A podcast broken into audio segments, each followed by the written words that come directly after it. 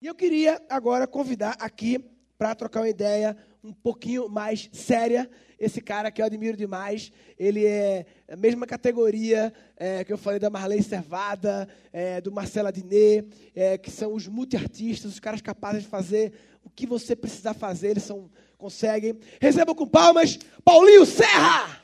Mim hoje você não escapa, hoje vem que a nossa festa. Hoje eu tô querendo te pegar de novo. Hoje você não escapa, hoje Tudo bem, sei, pessoal? Boa tarde. Um pouco constrangido. Por quê? É que esse personagem que você falou, né, cara? Era uma brincadeira, assim, era só juntar esses dois universos. Mudou a minha vida e eu tenho uma filha, eu fico pensando ela na faculdade. Ela, ela que é o filho do cara que dá um. Mas mudou realmente a minha vida. Foi uma coisa que eu comecei a perceber o que estava acontecendo no, no nosso país. Assim, é, eu sou carioca e o tempo inteiro a gente vê relatos no jornal muito tristes, né, sobre traficantes. E era a época que estava tendo todo mundo estava querendo ver a, a cidade de Deus, tropa de elite, o jornal era o tempo inteiro traficante, traficante, traficante. Eu sempre gostei de deturpar aquilo que está na cabeça de todo mundo, porque o humor ele é uma curva rápida, né? Você vem numa, numa ideia assim, daqui, virou. E ué, o que, que virou aqui, caralho? Aí você ri. Você ri porque virou, você, ri porque mudou muito de repente. E aí eu, eu falei assim, cara, eu vou pegar esse cara, o bandido, que não vive por aí pela rua, e vou tripudiar. Porque imagina se eu pegasse um polícia civil, né? Eu ia estar morto hoje em dia. Se fosse o PM gay. Hoje eu era, eu era, o, era o humorista morto, não era mais o. Mas aí, como eu falei, cara, eu vou fazer traficante, porque ninguém vai sair da favela, vai vir tipo, meu irmão, tu tá fazendo. E eles não se apropriam, claro que não se apropriam, mas foi um. Foi o meu gol de placa, assim. A minha vida mudou, começou a ter muitos convites, assim, para fazer urgia, transar. Mentira. Não, sério, quando eu vi, eu estava andando na TV Globo e o Luciano Huck, "Ih, cara, você que é o traficante gay, pô, que legal. Vai no meu programa. Eu falei, pô, me, me convida para trabalhar também. E realmente, mudou a minha Eu fiz o filme Os Normais 2, é, aí fui fazer uma novela na TV Globo chamada Duas Caras, que, para quem não conhece, foi um dos maiores fracassos da TV Globo. Ninguém viu essa novela, mas depois eu fui para o Pânico. Aí trabalhei no Pânico na Rede TV, a Rede TV quase quebrou, eu saí e fui para MTV, MTV faliu. Ou seja. É, pois é, pai. Eu só ali me virando ali, trabalhando e tal. Ó, eu queria saber é, da tua história um pouco mais para trás, antes do traficante gay. Porque depois do traficante gay é meio que público, né? É- É. Mas um pouco antes, rebobina pirralho. Eu acho era- que, eu acho que assim, é, a o grande segredo de qualquer trabalho duro é você saber se aquele trabalho duro é para você, se você tem a ver com aquilo ali, se aquilo é da sua vocação. Porque imagina eu te- treinando é, é, 12 horas por dia futebol. Eu não ia virar o Neymar nunca, porque eu estava num lugar errado. Então, às vezes, a gente tem que ouvir quem está ao nosso lado, porque às vezes as pessoas vão te encaminhando. As pessoas falavam para mim, cara, você tem que ser ator, você tem que ser ator. Às vezes eu falava uma parada séria, pô, cheguei lá em casa, fiquei chateado, cara. Pô, meu avô chegou bêbado, pô, limpou a bermuda, limpou o cu com a minha bermuda. As pessoas riam, mas para mim, não, tô falando sério. Aí eu falava, eu contava minhas coisas da minha vida, de dentro de casa, do meu sofrimento, as pessoas riam. Eu falei, cara, por que vocês estão rindo? Eu estou falando sério, eu estou chateado. E eu comecei a perceber que eu falei, peraí, cara, porque eu estudei para ser ator. Eu queria ser galã, galera, eu tinha franja. É sério. No meio do percurso, eu comecei a entender quem eu era. Desde muito cedo, eu já comecei a saber que eu era ator. Eu já te contei uma história que eu era muito pequenininho. Meu pai é motorista de caminhão de lixo, com Lurb, no Rio de Janeiro, companhia de limpeza urbana. Minha mãe, dona de casa. Meu pai sofre um acidente, quase perde o pé, e a gente passa a viver de 30% de um salário mínimo. Era a nossa renda, 30% do salário mínimo. Eu, com 9 anos de idade, tinha que trabalhar. Minha mãe fazia empadinha e eu, ia, eu era muito tímido, não conseguia falar, não sabia falar. E eu vendendo empadinha, cara, eu tocava campainha, eu ficava, porra, suando frio, caralho, ter que encontrar alguém agora que eu nunca vi. Abrindo a porta, é o garoto da empada. Só que eu comecei a criar uma técnica, porque eu já descobri a minha vocação muito cedo. Eu descobri que eu conseguia interpretar, que eu conseguia agradar aquela pessoa fazendo um tipo para ela. Então, eu de improviso, eu olhava para a pessoa, criava um personagem na hora. A pessoa abria a porta com aquele coque, assim, blusa de manga comprida, tocando louvor da igreja. E Jesus.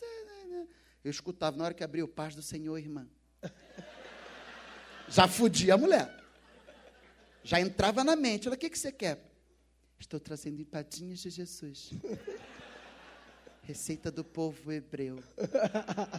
Claro que eu estou falando brincando assim, mas eu pegava, sabe, essa espiritualidade. Aí tocava no outro lugar, era um cara mais meio bandidão. Tipo, cordão de ouro, porra, boné, revólver na cintura. Qual foi, compadre? Qual é, irmão? Tô com as empadinhas aqui para tomar local os bagulho, então. Sabe? E assim eu ia fazendo. Às vezes eu vi uma senhora, achei que ela era, era, era é, como é que é? Enfermeira. Toda de branco, né? Eu falei, pô, deve ser enfermeira, toda de branco. Estava com cordão do Flamengo de bolinha, vermelho e preto, vermelho e preto. E ela estava dançando, ela estava feliz. Na hora que eu vi aquele ali, eu falei, meu preto velho falou que é para um seco, comprar empada. Aí outro dia eu toquei, era um padre. Eu levantei a batina e fui logo na piroca. tô brincando, hein, gente? Por favor, por favor. Tô brincando, eu tô falando assim, mas é tudo verdade mesmo. Se tiver algum padre aqui, tá fazendo o que aqui, velho? Vai inventar uma nova hóstia, cara? E eu percebi.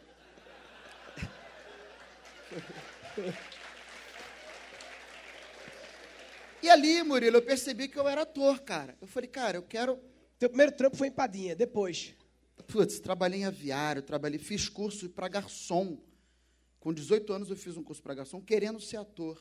Mas eu falei, ah, vou ter uma outra profissão aqui que dê para eu ganhar um dinheirinho e tal. Então, é, o que, que acontece? Eu não podia fazer a Unirio, que era a melhor faculdade de, que tinha de teatro. Eu não podia fazer. Então eu interpretava, toda hora que eu tinha uma oportunidade de interpretar, eu falei, vou interpretar. Vou interpretar. Eu ia, eu dia garçom, o cara falou, quero um linguado da Vila Miel. Eu fazia um tipo de garçom mais clássico. Pois não, senhor? Bom, nós temos aqui um linguado que realmente é uma coisa assim. Aí se o cara era mais despojado, meu irmão, olha só, tem um linguado aqui, compadre, que eu vou te falar. E a vida inteira eu ia fazendo isso. Aí uma vez eu fiz um teste com uma peça chamada Dona Baratinha Vai Casar, que é um clássico do infantil, né, que tem a Baratinha quer casar e tem vários maridos lá, tem um rato, tem um galo, e tem um porco, tal. O cara foi no dia lá, eu fiz o teste e tal, o cara, eu entrei e falou assim, meu nome é, tá bom. Falei, caralho, já passei? Pô, tão rápido assim? Só falei meu nome, falei, pô, passei, né? Sou foda, sou foda. Cara, tava já me sentindo. Aí o cara foi, chegou e falou assim, ó, vai começar a peça. Ele falou, pô, mas e quando é que eu saio? Não, tu não precisa ensaiar muito, não. Falei, caralho, o cara tá confiando. Isso aqui é ser ator, maluco. Pô, o cara foi me jogou uma roupa de ninja. Eu falei, cara, uma roupa de ninja? Caraca, eu vou casar com a baratinha, baratinha ninja. Não, cara, isso é roupa do contra-regra. É pra tu não aparecer no escuro, é só pro teu olho ficar do lado de fora. Eu falei, o quê? Falei, é isso aí. Falei, caralho, que irado. Não deixava me abalar, não, cara. Entrava com a torre da dona Baratinha quietinha aqui, ó. Cara, eu sou foda, maluco, porra. Aí saía na minha. E aí, o que, que aconteceu? No final disso tudo, o cara me deu dinheiro. Ele falou, toma, isso aqui é teu salário. Eu falei, tu vai me pagar para fazer isso aqui? Porque eu já estava em casa. O palco, para mim, mesmo sendo contra a regra, eu sabia que eu já estava no lugar que dali eu poderia crescer muito.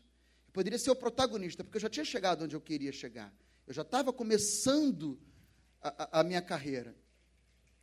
E aí, cara, é, foi acontecendo. Eu fui ser contra a regra do reitor, já que eu não podia fazer a Unirio, eu fui contra a regra do diretor da Unirio. Eu falei, pô, escola que nada, vou colar no cara aqui. É. Eu odiava acordar cedo. Quando o cara falou que acordava às 5 e meia, quase que eu briguei com ele. Eu falei, minha irmã, vai dormir. Eu odiava acordar cedo, mas eu acordava cedo todo dia, porque o Oswaldo Loureiro, que é um ator muito das antigas, foi diretor de novela na TV Globo, ele tomava café da manhã cedo. Só que assim, ele era amigo, ele foi amigo do Nelson Rodrigues, ele foi amigo do, dos caras, ele não viu no livro, ele era amigo do. Onde qual livro vai me dar essa experiência de trocar, de trocar experiência com um cara que é muito sábio? Nenhum livro vai ter isso. Então eu colava nele no café da manhã e fui aprendendo. E a minha profissão foi cada vez mais é, é, eu fui destrinchando isso tudo, fui fazendo, fui criando situações para mim. Eu queria fazer faculdade, eu não tinha dinheiro para fazer a faculdade. Queria fazer cinema. Comecei a frequentar a faculdade. Falei, cara, vou lá uma aula só para ver qual é. Fiquei dois anos na faculdade sem ter matrícula. Eu ia de rábula, eu ia lá, ninguém sabia. Aí a galera foi começando a descobrir. Falei, caralho, pô, vou me expulsar. Não! As pessoas achavam legal. Falei, que bacana, cara, você não é matriculado e você é melhor do que um monte de aluno que tem aqui. Os professores achavam aquilo ali legal. Falei, cara, o cara não é matriculado e o cara vem para a faculdade e participa. Fiz seis filmes na faculdade, sem ter matrícula. A galera me escolhia porque eu era disponível. Aí quando começou a ficar sério, Será? Quando começou a ficar Olha. sério, eu saí fora. Porque aí, ah, não, vai ter que fazer monografia, essas coisas eu não vou fazer, não. Precisa, né? E qual foi o momento que você viu que, putz, agora eu. Foi antes do traficante gay, teve alguma coisa que você fez mais. É, eu fiz um espetáculo chamado Aluga-se o Namorado com Eric ah, Johnson. sim, foi, foi foda. que eu ganhava 3% da bilheteria. Às vezes eu vi o bordeiro 80 mil reais. Eu ganhava 3%. Tava bom, já. tava bom. Mas eu falei, pô, um dia eu quero isso para mim. Ainda estou querendo, tá, gente? Só que eu criei um grupo chamado 10 Necessários, que era um grupo que eu tive que ser muito criativo. Porque na época estava surgindo o Terça Insana, estava bombando, e o Terça Insana era muito figurino, personagens caracterizados, e o stand-up em paralelo bombando também, que era cara limpa. Eu falei, cara, eu vou, eu vou juntar os dois. Eu vou fazer personagem de cara limpa. Eu vou fazer algo que ninguém viu ainda. E vou fazer uma salada com isso aqui. O roteiro vai ser itinerante. Eu fiz algo que não ninguém tinha feito, era num, num restaurante mexicano aqui em São Paulo. E qual era o elenco? O elenco É, era. vê só, essa- ele pegou um elenco de atores que nenhum era conhecido. Ninguém era conhecido, todo mundo estava fodido. Todo mundo tá fudido. Ele é um pouquinho menos fudido, pelo menos É, mas teve eu a ideia, a concepção tinha. e. É, estava fazendo. Então o que, que eu falei? Cara, eu vou enganar essa galera. Eu não vou chamar amigo meu, porque os amigos não vão acreditar em mim. Sabe? Aquele amigo ele olha para você e eles têm um conceito estabelecido para você. Ele acha que você é aquilo ali. Então eu vou pegar pessoas diferentes e vou enganar todo mundo. Vou enganar essa galera. Vou fingir que eu sou foto. Passava o The Secret. Ah, vamos ver o The Secret. Fazer todo um negócio. Sério, eu entrava na cabeça das pessoas, falava bonito, mas no fundo eu só queria dinheiro. Aí eu chamei o menino que era que trabalhava que trabalhava como office boy lá em casa, que a gente tinha uma, uma mini produtora de vídeo, o colega que dividiu o apartamento comigo, que é o Eduardo Sterblitz, que estava no pânico. É, então. Aí depois eu chamei um- uma menina que acabou de apresentar agora o vídeo show, Maíra Sharken, que também só fazia musical tal. E chamei o Rodrigo Capella, que agora é assistente da, da Sabrina Sato. Aí vim para São Paulo e chamei uma menina que eu conheci na plateia. Eu estava fazendo a peça, olhei para a plateia, fui com a cara dela. A gente ficou amigo, trocou SMN, é, é, MSN, MSN, né? Esse MSN, olha, É, SMS. é tão antigo essa parada, e MSN mesmo. MSN. É ontem, né? Já virou velho essa porra, é foda. Minha franja também, eu lembro. Tinha uma franja bonita pra caralho. E aí, chamei uma menina que eu conheci na plateia e que eu, e ela falou, cara, eu sou atriz, estou precisando de ajuda, o que, que eu faço? Eu falei, cara, a primeira coisa é fazer o que todo mundo faz, estudar. Ela, acabei de me formar. Então, vai lá no Rio, quando você estiver no Rio, eu te levo na Globo para você fazer o cadastro de atores, que é o básico, que a pessoa tem que fazer, que é um cadastro de imagens, que foi a Mia Mello. A Mia Mello e aí, quando eu vim para São Paulo, chamei a minha Melo e chamei também para dirigir o nosso carro e tocar o violão o Marcelo Marrom. E aí a parada aconteceu.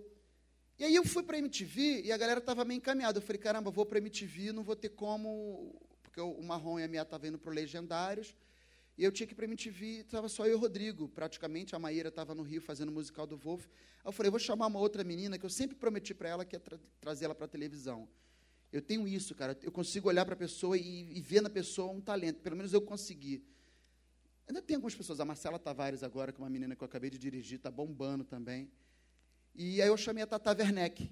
Eu falei, Tata, vamos trabalhar. Eu já tinha trabalhado com ela. Eu tinha sido as pernas dela numa peça infantil. Então, ve- veja o elenco que ele montou, que ele captou. Eduardo Sterblich, Mia Mello, Maíra Sharker, Marcelo Marrom, Ninguém Rodrigo era Capella. porra nenhuma. Ninguém E era todo nada. mundo no espetáculo que misturava música, stand-up e Redublagem, personagens, redubla- redublagens, e bombou, viajaram. Era inovação pura, cara. eu me lembro que eu fiz um, eu participei Lá de um Recife, espetáculo é, Recife de abriu pra vocês. gente Recife. E tudo começou a mudar muito assim quando, gente- quando eu fui no Jô Soares. Tinha ido dar entrevista lá numa quarta-feira. Aí na quinta-feira o Jô foi assistir. Eu falei, caralho, a mulher falou, o Jô tá na plateia. Eu falei, caralho, que do caralho, pô. Aí na semana seguinte a mulher falou, só o Jô tá na plateia. Não, tu falou isso semana passada. Não, mas ele veio de novo. Falei, caralho, ele veio de novo, Jô Soares é maluco. Na terceira semana ele voltou. Levou José Vilca, levou uma galera. Cara, bicho, todo mundo ia naquela parada. O César Cielo, uma vez, eu me lembro que ele foi, eu estava fazendo traficante. E ele levantou na hora, porque ele tinha que acordar cedo para treinar. Imagina, César Cielo.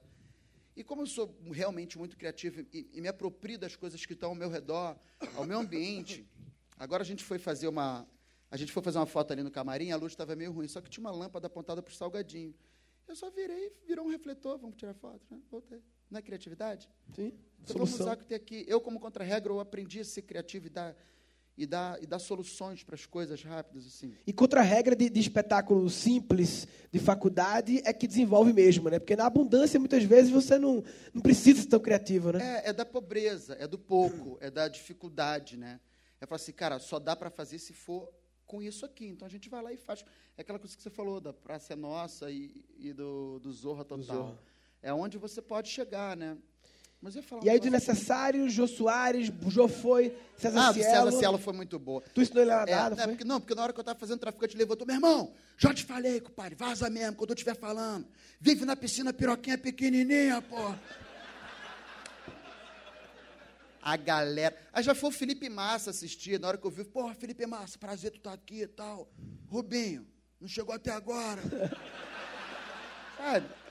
Você pega. E, e Paulinho, você, você é casado hoje em dia e tal, tem uma filha incrível, maravilhosa, perfeita. E você já teve muitas namoradas? Hã? Já teve muitas namoradas? Já, já tive muita namorada. Que. Onde você quer chegar? Aonde você quer chegar? O Paulinho, ele namorava no auge de- dessa pessoa, ele, fudido, namorava com a Vera Fischer. Dá um Google aí. Eu tinha franja, porra. Tô louco. Ela tava no auge. Que 40 anos ela tinha? 40? Tinha quase 50. Quase 50 Eu tinha anos. 25, ela tinha 49. Costumo dizer que eu cheguei já bem no finalzinho ali. A reta da chegada. Dá para chegar, dá para chegar. Não, foi muito louco. Até a minha relação com a Vera foi uma coisa muito legal, que hoje é minha amiga. E ela falava uma coisa para mim, assim, ela, ela, o que ela admirava em mim era realmente essa coisa de ser criativo. E ela falava, cara, é impressionante, porque para você não tem tempo ruim. Outro dia eu encontrei com uma amiga minha na, na Orla, ali na Barra da Tijuca, e ela falou assim, nossa, que legal, parabéns, viu? Tô vendo aí, você tá tão feliz. Eu falei, mas eu sempre fui feliz. não, mas agora tu tá trabalhando a beça. Eu falei, eu sempre trabalhei a beça. Para mim não mudou muita coisa, não, porque a carga de esforço que eu tinha talvez fosse até maior antes. Hoje eu continuo tendo uma carga de esforço. A gente abre a mão da família. A gente, pô, eu gravo dois seriados. Eu estou contratado da Globo e do Multishow, gravando dois seriados ao mesmo tempo, de segunda a sábado. Quando eu não posso lá, eu gravo aqui, fico numa loucura. É difícil, é cansativo. Mas é claro que quando você descobre aquilo que você quer, aquilo que é a tua vocação, a palavra trabalho já não faz muito mais sentido, né? É uma Mistura questão de tudo, né? você ocupar o seu lugar. Ocupar a sua. Tem um personagem, um dos primeiros personagens que eu fiz era um cara que era assim, que falava, bicho, eu não entendo porque que eu não passo num teste de televisão. Pô, já fiz tudo, pô, eu sou a cara da malhação, brother. Quer ver você vê pessoas equivocadas, sabe? Pessoas que dariam um ótimo roteirista, ele quer estar na frente.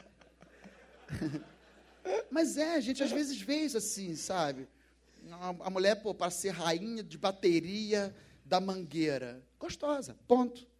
Ó, e tu Não trabalhasse, tu trabalhasse no negócio da Xuxa também, não foi? Trabalhei na fundação da Xuxa Meneghel, fui professor de teatro. Ainda tem isso também, tá? Porque a minha vida deu, parece que, que o universo começou a conspirar mais ainda no momento que eu estava muito cercado, que eu não tinha trabalho. Eu fiquei com depressão quase dois anos sem sair da minha casa. É, eu, acorda, eu sabia a programação da TV inteira, sabe? Era igual aquele negócio que tinha no SBT de manhã, sete horas, bom dia SBT. Oito horas, bom dia alegria. Eu sabia a programação inteira, porque eu tinha depressão, eu não saía de casa. Eu ficava ali Quantos anos isso? isso eu tinha 23 anos de idade, porque eu tinha sido mandado embora de um trabalho que eu fazia na prefeitura do Rio. A Mariângela, esposa do César Maia, ela é uma mulher, ela é chilena. e ela era responsável pela obra social. E eu fazia um trabalho que era na obra social, ia de quarta a domingo, nas favelas do Rio de Janeiro, contar histórias e, e promover um concurso de histórias e frases. E numa das brincadeiras que eu fazia era o ventríloco. E todo mundo sabe que a, que a brincadeira do ventríloco para o boneco, eu fazia, como eu não tinha boneco, esse quadro eu inventei na hora, assim também. Que eu falei, cara, podia fazer ventríloco, mas eu não tenho boneco, não tenho dinheiro para comprar boneco. Então eu olhava para a plateia e falava, caramba, você é a cara do meu boneco. E convenci o molequinho que ele vinha, aí ele subia e ele fazia o meu boneco aqui. O molequinho ficava com a boca mexendo. Eles adoravam. Eu falava, bom dia, garotada. Bom dia, macarronada. Essa brincadeira do bom dia, garotada, bom dia, macarronada, bom dia, garotada, bom dia, macacada. O macacada eu fui mandado embora como sendo acusado de racista. Porque ela é chilena, enfim, não vou julgar. Mas fui mandado embora e fiquei sem chão, fiquei na merda. Aí eu fui, aí fui pro, eu sou kardecista, fui para o centro, não quis entrar no centro, falei, ah, vou refletir, vou meditar, fui para a praia, fiquei na praia ali, comecei a, a, meio que falar em voz alta os meus desejos, as coisas que eu queria que acontecesse na minha vida. Mas meio revoltado, sabe? Caralho, porra! Não, não mandei tomar Deus, você sabe que foi uma conversa legal. Mas foi uma conversa de, sabe, uma terapia comigo mesmo. Como não tinha ninguém me ouvindo, eu estava com o mar embaixo de mim, porque era no pire, o céu. Eu falei, meu irmão, eu vou esbravejar. Eu só quero trabalho, porra, tu estudei pra caralho.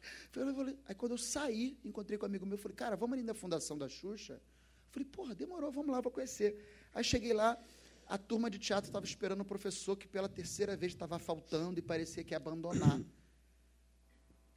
E eu já tinha dado aula, eu falei, cara, é muita coincidência, né? Eu pedi uma coisa, eu chegar aqui, ter uma turma sem professor.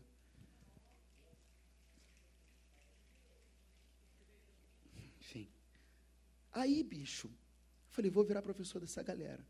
Aí cheguei em casa e falei, mãe, arrumei um emprego. Ela, ai, que legal, vou fazer o quê? Você professor da Xuxa, vai ganhar quanto? Nada, é voluntária. Seu idiota. Tá sem um real, ainda vai trabalhar de graça. Mas aí, quando eu comecei a dar, a única coisa que eu tinha, que era o meu intelecto, que era que estava aqui dentro, comecei a compartilhar isso, parece que que o universo entendeu que eu era merecedor. Porque eu não tinha mais para onde. Eu só estava dando aquilo que eu tinha, brother. E era muito legal. E aí teve um dia que eu, eu me lembro que eu tinha uma, uma belina muito fodida. Uma vez estava chovendo, eu falei, ah, vou dar carona para vocês, para os meus alunos. Quando eu comecei a ir na casa dos meus alunos para entregar a eles, cada um em casa, eram cinco que estavam no carro, eram adolescentes. Cara, cada buraco, sabe, rua de barro, difícil acesso. Eu falei, cara, vocês saem daqui para ir estudar comigo lá. Então vocês me dão muito mais do que eu mereço. Vocês me dão vocês, que é mais do que qualquer mensalidade, que é uma entrega. Que, que aí eu comecei a entender o quanto eu dava, o quanto eu estava me doando pouco para minha profissão, para o meu aprendizado, que eu sabia. Eu, ali eu conectei que eu podia dar muito mais, eu podia aprender muito mais. E até hoje eu continuo aprendendo muito mais e, e continuo sempre doando muito mais e estou com um caminho aí, trilhando um caminho incrível na minha carreira. E, a, nossas histórias se cruzaram em vários momentos. Eu me lembro que uma vez eu estava na Globo, assim, com a minha tia lá, que, que trabalhava lá, e eu fui lá meio que fuçar. Eu nem fazia stand-up, nem comédia, nada ainda. Eu estava começando, talvez. Aí o, Bruno do B. Bruno do B. Fazia duas caras. Duas caras foi que ano? Duas caras. Foi que ano? Faz tempo. Eu tinha franja. 2000 e quanto, duas caras? Mano, eu não lembro números e dados. Eu tava, eu tava começando e a gente se conheceu lá, o cara me apresentou de Recife, irmão, meu melhor amigo, me apresentou, aí ficou com contato, aí depois a gente se cruzou nos desnecessários, e aí um dia eu morava no Recife queria ir para São Paulo, né? Fazer stand-up em São Paulo, montar uma coisa em São Paulo, queria vir para o mercado daqui. E aí eu aluguei um, arrumei um bar em São Paulo, e um patrocínio de uma cachaça que pagava a minha passagem, para eu vir fazer o show toda quarta-feira. E aí eu montei um elenco, eu pensei, vou montar um elenco foda. Igual como eu quis montar o necessário, eu pensei, pô, eu quero montar agora um elenco para mim, de gente foda, que eu sei que. E aí eu chamei o Maurício Meirelles, que era do CQC, que na época não era do CQC, era agora, na época estava começando é, também. Era. Não, estava começando. Começou depois de mim. Léo o Léo Lins, que agora está no Agora é Tarde. E eu pensei assim, porra, esses caras vão bombar, vão chamar para estar no time comigo. Só que eu queria uma, uma terceira pessoa diferente, uma terceira pessoa que que faz que ninguém que, que não fosse do universo que estava começando no stand-up. E aí eu me lembrei do Paulinho, que ele fazia os personagens, comecei a dar pilha, Paulinho, vamos fazer stand-up. Porra, tu desenrola tudo, porra, não sei o Esse quê. cara que me botou pra falar, Paulinho, tu, isso tu já faz já é stand-up já, velho. Falei, não, não, é assim, olha aí, do jeito que tu falou, isso é stand-up. Falei, que isso, cara? Eu só falei que, porra, meu, meu avô limpou a bunda. Aí, tá vendo? Isso é stand-up, velho. Aí eu acreditei, me enganou também. A gente precisa acreditar em alguém. A gente precisa do norte, assim. A gente precisa ter, ter confiança, em primeiro lugar, na gente. E encontrar parcerias, né? Que vão te dar a mão nessa vida aí. Agora, só não espere que essa mesma pessoa vá fazer o mesmo por você. Porque normalmente não, não é assim que acontece. Infelizmente, você tem que fazer muito espontâneo, sem esperar nada em troca. Não espera, não. Muitas vezes Faça a troca vem de outra pessoa, de né? A outra. matemática, ela é geral, é, é é louco, um pra vem, um, vem né? de outro lugar, vem do, do Marco Jorge, que é um diretor do Estômago, um filme que eu adorava, o cara vai, me chama para fazer um papel legal no filme dele, vem do, do Chapa Quente lá da Globo, que eu fui convidado também, vem daqui, de vocês, que, pô, eu tenho certeza que cada um de vocês aqui, pô, eu olhando para vocês, eu vejo uma possibilidade de dinheiro, dinheiro, dinheiro. É porque sempre existe uma possibilidade. Você saiu de casa, outro pode tropeçar e cair de cara na merda, outro pode tropeçar e cair na, numa maleta de dinheiro. As possibilidades, elas surgem o tempo inteiro, então cabe a você criar novas oportunidades, ampliar esse leque e, e se jogar. Não é não, irmão? Papai, eu, eu sou muito grato ser seu amigo, sempre fui. É, a gente, é, só acabando, nossos caminhos se trilharam no- no- nesse projeto Santa Dose. E agora no Multishow, que a gente foi. Que na- e aí vem a troca, né? A troca. Ele já contrataram da Globo no Multishow. É, a Multishow chamou para um projeto da Rosana Herman, criou um projeto em que ele, como já era da casa, foi chamado, o Bento Ribeiro, como já era da casa, foi chamado, a Didi Wagner, que era da casa, foi chamada. E o elenco estava fechado. Estava fechado. E o Paulinho, lá na reunião, falou: Eu falei, esse programa é para o Murilo Gun. Falei, esse programa é o programa que é a cara do Murilo Gun. Então, quando as pessoas, o Murilo se deparou com um programa que é um grande brainstorm, assim, que a gente fica lá tendo um monte de ideia louca, e a Rosana Ramos falou, cara, eu também gosto do Murilo. Por quê? Porque a gente foi jogando as sementinhas por aí. E umas brotam, outras não, cara. E, e quem E está de repente, colhendo... recebeu a ligação do Multishow e ficou tratado da Multishow. Que E hoje tudo coisa- que ele tem deve a mim. Olha que loucura. Galera, palmas, Paulinho Serra. Muito obrigado.